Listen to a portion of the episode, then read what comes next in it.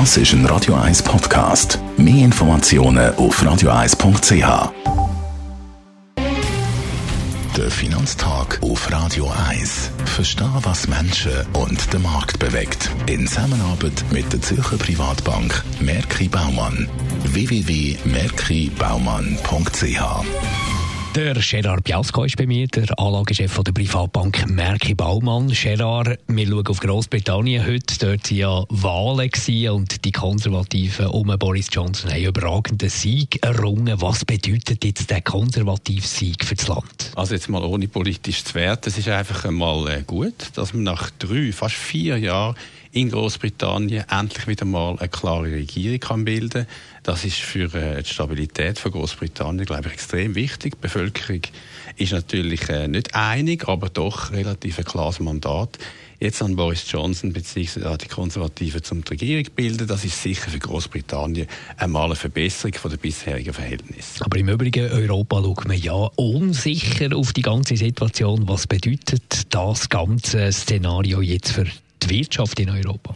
Also für die gesamteuropäische Wirtschaft, aber natürlich auch für die ohne Großbritannien auf dem Kontinent, ist es halt schon äh, sehr ein negativer Punkt für viele äh, Jahre inzwischen, dass man da eine Unsicherheit Unsicherheit haben über die politische Entwicklung und insofern auch über die wirtschaftliche Entwicklung. Und da geht die Unsicherheit jetzt sicher mal ab.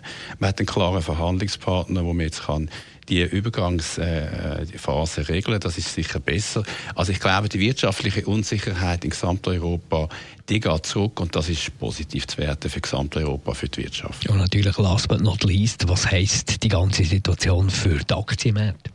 Ja, wenn man die gesamteuropäische Aktie anschaut, nicht nur die britische Aktie, dann hat man natürlich können sehen, dass in den letzten ähm, zwei Jahren, anderthalb Jahren vor allem, ist eine Risikoprämie eingebaut worden. Das heißt, die europäischen Aktien sind günstiger als die Weltaktien gewesen. Und das hat natürlich damit zu tun, dass man eben die wirtschaftliche Unsicherheit hat, die politische Unsicherheit hat. Und jetzt würde ich sagen, ist es insofern positiv, als wir die Stabilisierung sehen.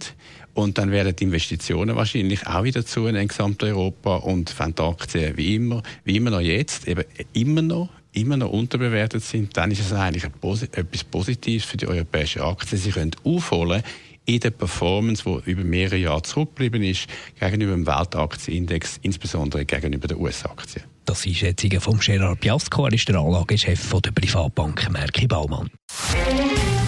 Der Finanztag gibt es auch als Podcast auf radioeis.ch. Präsentiert von der Zürcher Privatbank Merki Baumann. www.merkibaumann.ch